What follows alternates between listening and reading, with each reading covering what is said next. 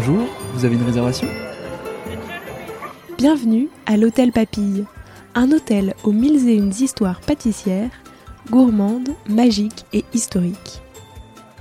Tout au long du mois de décembre, je vous invite chaque jour à pousser les portes des différentes pièces qui le composent. Derrière chaque porte se cache une surprise audio que vous aurez jusqu'au 24 décembre pour explorer. Et il se pourrait que vous ayez un rôle à jouer. Moi, c'est Léa Reverdy, et je vous accompagnerai tout au long de cette aventure sonore pour découvrir avec vous celles et ceux qui se cachent dans ces pièces. Pour que la magie reste complète, je ne vous en dis pas plus. Vous êtes prêts? On y va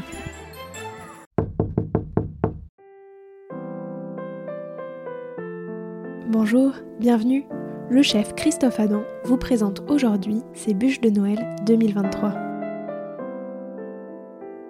Cette année, par exemple, tout est parti autour de Malmo, notre, notre nounours de, Noël.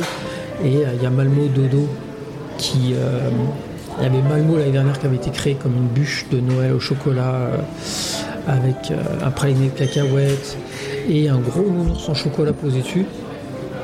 Et cette année, on s'est dit, au lieu d'aller créer autre chose, on est plutôt parti sur son, frère, sur son frère, sur son cousin. Donc on a Malmo Dodo, qui est un ourson au chocolat, qui est posé sur une bûche comme si c'était dans son lit. Et en même temps, on a créé aussi un Malmo Dodo qui va sur son éclair pour être sur des produits un peu spécifiques, un peu euh, ludiques et créatifs qui seront que pour euh, les quelques jours des fêtes. Euh, on était en Suède en vacances que je connaissais pas et j'ai trouvé la Suède magnifique, très vert, très calme, pas beaucoup de monde par rapport à Paris. C'était vraiment un bel univers. Et euh, j'étais dans cet univers en même temps de créativité par rapport à, à Noël. On savait qu'on allait partir sur un, ourson au chocolat. Et Malmo, c'est euh, une ville en Suède. On a, commencé à tricoter autour de ça. Et on a trouvé joli que notre nounours s'appelle Malmo. Parce que ça mettait un peu une image sympa, joyeuse des fêtes. Et puis petit à petit, on s'est dit, bah, on va euh, continuer à travailler autour de Malmo, autour de sa vie et il sera de retour euh, chaque Noël et on repart de, et l'année dernière chaque bûche avait un nom euh, suédois en fonction euh, de ville que j'avais pu visiter avec un lien par rapport au berlingot, par rapport à Malmo, par rapport à plein de poches comme ça. Donc on est parti de, ce côté un peu très ludique et créatif. Et après, on a remis sur il faut que ça soit bon, il faut que ça soit beau, il faut que ça soit adapté à, notre production pour les fêtes. Donc ça c'était en 2022. Et vu que ça a très bien marché, on s'est dit bah, bon, bah, action, on continue sur euh, Malmo et euh, on va lui, euh, on va lui créer une vie. J'ai toujours aimé le Noël un peu ludique et un peu très Noël. Je suis très Noël poète poète comme on dit, très Noël Père Noël, très Noël cadeau. tout le monde l'est, mais je pense que je suis peut-être resté pas un enfant, mais j'aime le côté un peu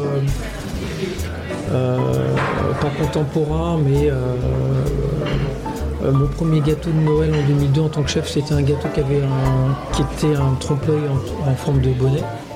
Sauf que c'était en 2002, il n'y avait pas les réseaux sociaux, il n'y avait pas tout ça, et que c'était déjà quelque chose que je voulais mettre en avant.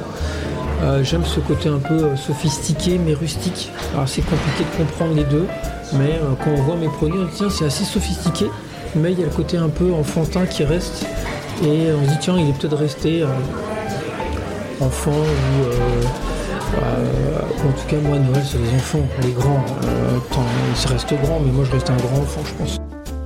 Alors, on est resté assez classique parce que, euh, pareil, moi, j'ai envie que mes gâteaux soient à l'image de ce que j'aime manger. Et que cette année, on resté, bah, la malmo classique, elle est restée sur un chocolat, après une cacahuète, hein, avec un biscuit sans, sans farine, très très spongieux, où quand on mange à la cuillère, il y a tout qui se mange un peu naturellement, il n'y a pas de. Même s'il y a un croustillant, tout se mange assez facilement. Ensuite, il y en a une que j'adore, euh, qui reste toujours dans l'air du temps, euh, qui est vanille caramel avec un biscuit amande. Et euh, pareil, le caramel, il est un peu comme des bonbons.